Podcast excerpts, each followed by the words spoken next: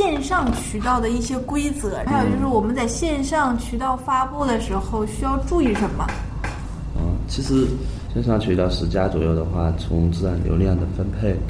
不就从流量的分配的话呢，也集中在五家左右。每家线上渠道的从应用的发布的同时的话呢，会涉及到一个抓 APK 抓包的一个现象。如果说一个应用它在刷包的时候，它在三六零渠道，就是说发布过后超过二十四小时没有在其他地方发布那个上传那个 APK 的话呢，就会产生一个抓包现象，在这个发布的时候不不及时，会导致其他几个渠道的自然流量产生影响，一般是减少。现在从应用保护的作为一个一些独特的渠道来说，如果说你没有及时传播，还会导致对你的应用的评分和开发者的评分有产生负面影响。比如说，在应用宝下载了一个 APK，如果说里面内嵌了三六零的 logo 的启动页，那么应用宝会对这个这个开发者应用当前这一个月开发者的评分呢是减十分，然后应用的评分也会相应的降低。这个评分降低过后，会导致你我们这个应用本来常规的获取的一些推荐位置，就可能就是逐步的减少了。这么严格。然后，如果说我们的应用在添加了那个其他应用的一个推荐，就是说其他应用市场的一个推荐下载一个按钮的话，三六零上传的 APK 里面内嵌了九幺的下载页面，就说这用户可以在我们这个里面下载九幺手机助手。嗯。如果说被三六零查看到了的话呢？相应来说也会导致一个应用的评分下降，或者甚至有可能就是说不被推荐，甚至就是直接缩减你的自然流量，在那个排名里面不显示。再严重的就是下架了。也就是必须在每一个渠道上放的包都可能不太一样。对，所以说不光是渠道号，连里面东西有可能都不一样。是的。所以说，从发包来看的话呢，基本上是我们是希望那个包从渠道号，然后从对单独打，然后针对每个渠道打不同的内容，或者说有现在还有一些做的更细的话呢，针对每一个渠道添加了不同的 SDK。比如说我在那个应用宝里面，应用宝它是有独立的 SDK 的。这个 SDK 如果说添加了，我们接了微信支付，然后在这个包里面哈，我们会看到这个包在当前应用宝的流量。今天什么位置，在应用宝什么位置，就像 A P P Store 里面一样的，就是说你要可以添加不同的 S D K，这样也会导致就是说打包会更复杂。一个包对你的评价就是应用者开发评分是吧？嗯，还有就是说应用的本身应用有一个评分的啊，这个评分是一开始就是会生成的嘛？这个评分的话是每个月一更新的。那比如说我是一个新的 A P K，我上传到应用市场，这个。包的评分基本上是零的。嗯，不会，现在是未评分。在就是说，听过第一次评分过后呢，相对来说新应用会比老应用更有就是说优势一些。那就全新的一个东西了，比如说我今天做了一个全新的东西上传上去，它会被放在什么位置？分数是由谁来评？由应用市场的人来评吗？如果说这个应用是全新的应用上去的话呢，是肯定是开始说用户的评分会比较少的。嗯。但是如果说有一个用户评分呢，嗯，相对来说，比如说我们这个应用老的应用可能有一万个人评分，嗯，他这一个人的评分可能就会某种程度上来说，它的权重是比较高的，就是可能说的话是占到了你。本来新应用在前两个月或者前三个月的时候，一个用户的评分就给你后面的，比如说已经累积了一万条评分过后，后面的上来的用户他本来他那个占比也会高一些的。对，也就是说新应用更容易打了五星应用，因为他就一个人评分，然后也是给他五星。那相反相反来说，如果说只有一个人评分给他评那个一星的话，相对他也不会显示出纯粹一星的，而是说也是可能是四星应用。就每个应用应该有一个新手保护期。对，就不管从 A P P 多来，还是说常规的应用市场来说，就是说现在小而美的应用，还并且是新的应用的话呢，是更受欢迎一些的。啊，那那比如说像我要上它的推荐位，自然的上啊，嗯，它是怎么个上法？这个其实有方方面面的原因的。第一个上法的话呢，有人为的推动，有广告。如果说还有一种可能就是人家跟风的，比如说我们是。像那个美拍出来的时候，它在那个 iOS 里面就已经积累了很好的效应了。哪怕安卓拿出来，大家还没有看到，大家这些渠道的也一拥而上的会把这些把好的资源给美拍的，因为美拍已经在市场上比较热了。嗯，肯定上上去会有很大的下载量。应用市场这个呢，给他们自己的公司的一个 KPI 有一个联系。应用市场的话呢，其实它的运营团队只要主要的考核的 KPI 就是说应用市场在当日的日分发量，要么就是说。你的应用给它带去了一个经济直接的经济价值。第二个的话呢，就是你的应用在它平台上，它给你推荐过后，相反相反推比推荐其他应用，你的不管是从下载量还是从这个舆论上来说，就是比较好的，在拉新上。啊，主要还得是产品够好，就小而美，然后用的嘛还比较实用，这样的话，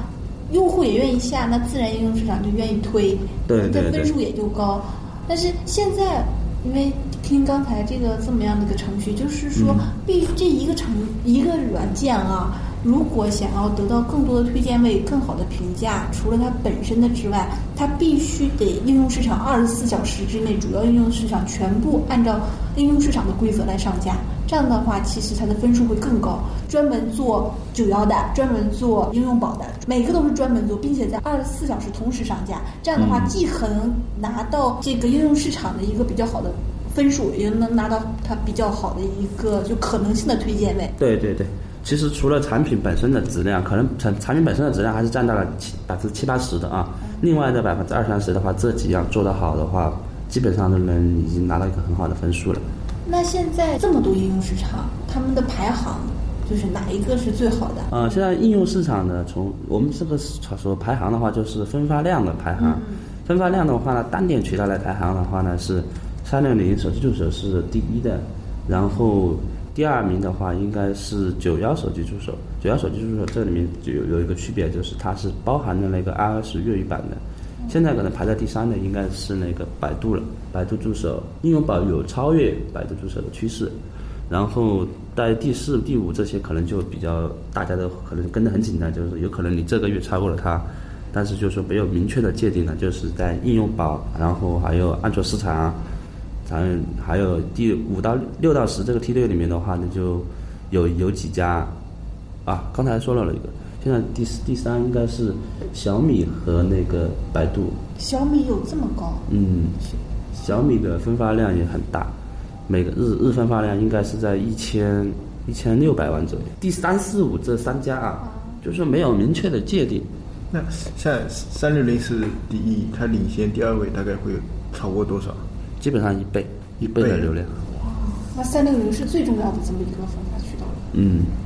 但三六零现在我们其实在也在跟三六零，三六零的产品每个改版啊，它这个版本升级过后，对于每每个产品的自然流量就会有产生影响。比如说我们最近在做一些分类排名，但事实上三六零在七月份的时候更新了一个版本，而我们在分类排名做上去后的效果是会受到很大的影响的。之前的分类在首页主页分类，然后现在呢这个分类是分了软件再到分类，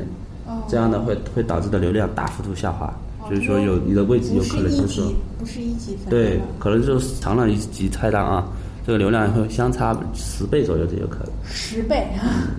那所以说，像我们其实做排名的时候，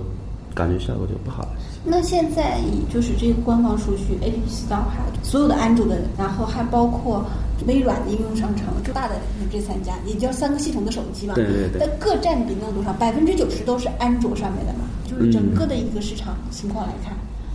其实从整个市场查详细的数据应该是没有的啊。但我们从我们做推广这个角度来看的话呢，安卓肯定是最大的，但是你这个产品能不能热，不一定是安卓能就是最好的渠道，而是 A P P Store。就是 A P P Store 你的产品是热了过后啊，会带动你其他平所有平台都会热。所以说 A P P Store 的榜单的话呢，它的价值是最高的。那安卓的其实就是说白了就是跑量，它根本没有就是说榜单的价值，榜单的价值相对来说没有 A P P Store 那么明显。像那个 Windows Phone 的话呢，Marketplace 的话里面呢，其实应用数相对来说比较少，所以说能获取到好的位置也比较多的。但是从我们体验下来，哎，Marketplace 里面的应用的话呢，就是基本上是一些就是说大的应用，好像小而美的应用都不大愿意去开始说直接涉及到那个 Windows Phone 的开发的。这个我们其实它的推广渠道也比较少。相对于来说，要做小而美，其实还是要在 A P P Store 就在苹果上做出名，然后再进行安卓的分发。对，就是个常规移移动互联网应用的开发是程度是。在 A P P Store 上冲击榜单，对呃，榜单冲击做出名嘛，做呃不一定做出名，榜是单它下载来可能不是会很大，但是好评率很高，也会到榜单吧。那它其实已经出名了，它只要进榜单已经出名了。比如说你在 Top 三十维持了一个月，嗯，你其安卓现在还没上线，但你 Top 三十已经一一个月已经时间已经已经做到了，然后你现在安卓上线的话，其他渠道不用你去任何推广，会自己都会抓你的包来做推广。因为哎，那线上推广除了应用市场这一块，还有别的吗？呃，线上渠道其实还有很多其他的东西的，包括现在主要的一些 A P P 中间件的，他们会有又延伸出来了做一个网盟广告，网盟里面又分回来了一个商那个积分墙和那个推荐墙。哎，积分墙、推荐墙，我觉得这个真正带来的用户啊，嗯用户蛮多的，但是有效用户好像略少，就是比例太低了。嗯，这个其实根据应那个应用的属性会产生很大的差别。比如说你是一个阅读新闻应用或者天气预报之类的一些常规的工具应用的话，其实积分墙带来的用户的还是比较满意的。但是如果说你是个比较专业属性的一个工具软件，或者说是一个就说视频软件啊、游戏啊这些，就有可能就会相差很大。所以说这个说给那个，因为一个比如说我在那个下一个网易阅读的话，其实我平时也可能也会也会用一些阅读软件，有可能它当前手机上已经没有了，没有一个阅读软件，而是通过 WAP 通过网页来看的。所以说，对于新闻就是非常常规、大受众面比较广的应用的话，做积分墙，它的效果还是可以的。对一些就是说其他的应用呢，就不是很明显。但是推荐墙的话呢，相对来说没有激励的一个因素在里面，基本上带来的用户给应用市场带来的用户的价值是相当的。那这些应用市场里面，如果想除了我软件做的特别好之外啊，嗯就是软件做的平平，那是不是想要再得到这些推荐位，就必须靠关系啊，靠钱来买？其实本来那个积分墙和推荐墙都是软件想做到很顶级，嗯对于很多公司是不太可能。大部分的人都是互相抄啊，然后游戏游戏，还有就是应用小应用，大家都是你抄我，我抄你，大家其实差距不是很大。那有一些就可以得到拿到比较好的推荐位。那我也在看到，就是有一些应用市场的软件推荐面上软件有点烂的，就是不是很烂啊，就是起码是没有什么特点的。那这些是不是都是花真金白银砸出来的？还是要做一下关系，就是跟公司之间做一下交换，什么资源的交换能可以得到这些？这应用市场其实推荐的话呢，这个里面其实有有很多，比如说我们举例来说的话呢，那那个百度来说的话，它是这样的，比如说，首先你给百度带来了价值的应用，呃，但是无非肯定是会被推荐的。第二的话呢，就是不管你的应用做得好不好。第二个的话呢，就是他们本来都有换量的一个因素在里面。比如说像陌陌，其实很多应用市场是不愿意再推荐陌陌的，哎，为什么？因为陌陌的量已经很大了，大家其实通过陌陌来来下载的用户都是搜索用户了，已经，它给微信的价值都一样，就不需要再做那个商店的推荐了。而这种用户的话，为什么还还得给他推荐？那是因为陌陌，比如说他是能给他，他以前给陌陌就说有换量合作的，哦，他必须得给陌陌再还，再还回去的话，你必须得推荐位置上去吧，因为你换量还的量不能是自然流量。事实上的话，他们也是没办法。就是像这个自然流量和非自然流量啊，嗯是必须每个公司有个平台才能监控到这个吗？还是应用市场会有自己的数据来监控的？嗯就这个数数据，如果自己的跟应用市场合不上怎么办？要不如果自己没有这个数据平台，就是光用应用市场的，那这会不会出现有这个一般的话也有第三方的。如果说像我们生产公司是有自己在统计的，没有的话都会接 Flurry 或者说接有盟的 SDK 的。一般来说，这两个 SDK 的话是接的最普遍的。如果说以外以外资背景为主或者国企背景为主的话，都会接 Flurry 的，它纯粹是国外做的。然后如果说是其他的公司小公司，他们会接友盟的，友盟的话会有很多个性化的服务在里面，那个平台非常稳定。其实上这两个数据对照起来的话呢，包括应用市场，它也是有 Flurry 和有盟的数据给你对的，只是下载的数据是他们自己的。像那个你的产品的开放的 SDK，把这个有盟的后台开放给他过后进行对数的。啊，那有盟的数据还算是比较权威的。对，应该说就是说那个那个用户产生的误差是比较少的，只有极少数网络情况下产生的误差会被统计不到，基本上是统计的很准很准确。那我想问一下，就是嗯每次就是我们想在分发应用市场之前啊，不是要准备一些资料嘛？嗯但是每次都准备不够全面。然后我我就是在想，这个资料要准备全面，要就是要包含哪几点？就是有那个就宣传的图片，嗯有里面的介绍，有就是这次的那个就是我们更新了什么这些东西。但是每次好像准备完之后，还多多少少不如人家一些比较有名的品牌在上面发的那些好看啊，好像总是有点差距的。这个就是本来其实做这块，其实我觉得从产品物料上，主要是还是产品经理来定的。比如说你四点零版本和三点零版本，你到底是改了什么？而四点零版本的特色是什么？你要把这个东西做出来了，其他的东西可能进行一个微调就可以了。不管是从截图上，还是从你这个产品的宣传点上，比如说有有些应用的话，像那个美图当初在那个有个九 cut 那个应用很火过后，嗯，是的，那它更新一版，它就整个元素突出，它也做了一个九 cut 的一个功能，它实现了这个功能，然然后吸引用户更新。所以说每次更新的话，应该是有实实在在的东西的，不管是从功能啊还是从界面。常规的，如果说每次我们就是一个，比如说一个性能的优化的话呢，确实是没有什么东西变的话，你你在做那个物料变化的时候，感觉就没有多少内容好做。嗯，是的，是的。然后还有就是我们一直在担心的一件事情，产品升级会造成一些用户的流失，数据有没有？就是因为有一些东西我们真的不能保证新的肯定会比较好，对不对？有的时候我们觉得，哎呀，这个用户会流失，但是用户反倒增长了。那有一些的时候呢，就是觉得用这用户肯定会喜欢，结果没有人买账。这种这种更新出现大问题的是，有一次那个 QQ 更新，不是给他学习微信，把所有的用户是否在线和隐身全部把它改成隐身。那一次过后，为什么？但但是但是他们有个更新机制，如果大面积的用户反馈这个问题，就是说不满意、不认可的时候，是应该马上选，就是把你当前的更新版本给它删掉，然后回退到之前的版本。下了这部分应用的人呢？下了下了这部分应用的回应用的人的话呢，他也可以选择再升级，升级回原来的版本。啊，就是从比如说从四点零再升回成三点对。，这个只是我们在那个后台，在那个应用市场包把那个微信扣的的位数改了一下就可以了。这应该是每个新版本发现过后有一个监测的，如果确实需要大面积的网络问题啊，就说你这个版本可能用不了，嗯，才会导致用户流失的。其实常规的一个功能变换闪，退啊，对，对，一般都是技术故障才会导致用户大量的流失吧。是的，如果只是功能点的话，应该用户还是会有耐心，会骂，然后等你下一版。啊，对，说到这个，那如果应用市场上面的那种呃评论恶评啊，这一般怎么处理？应用市场是不会给你配合你删掉恶评的，而是都是会采用运营手段把用好评把恶评盖过去。有一些恶评可能是真实的啊，他比如说那个我说这我说这个软件不好用，那这个有人说这个软件好用，就这种仁者见仁，智者见仁不是。有些人可能不好用就直接开骂也有，但是还有一种就恶意评论，就是说我不管你好不好用，其实我就下载了，然后我就说啊他妈是个垃圾，他妈的就是这个其实恶评来自于两种人呢，一一种一种人的话呢是，他确实是用了觉得这个软件不好；第二种，有的人才是竞争伙伴的一些工作人员或者他请的水军，嗯，这个都有可能的。这个的话，一般来说情况下都是互黑的也比较多。然后呢，到做到后面来的话，他也没有长时间的精力来天天黑你的。嗯所以说一般来说，确实发现这样的情况的话，我们都采取了一个把现在的好评刷上去，把它盖过去。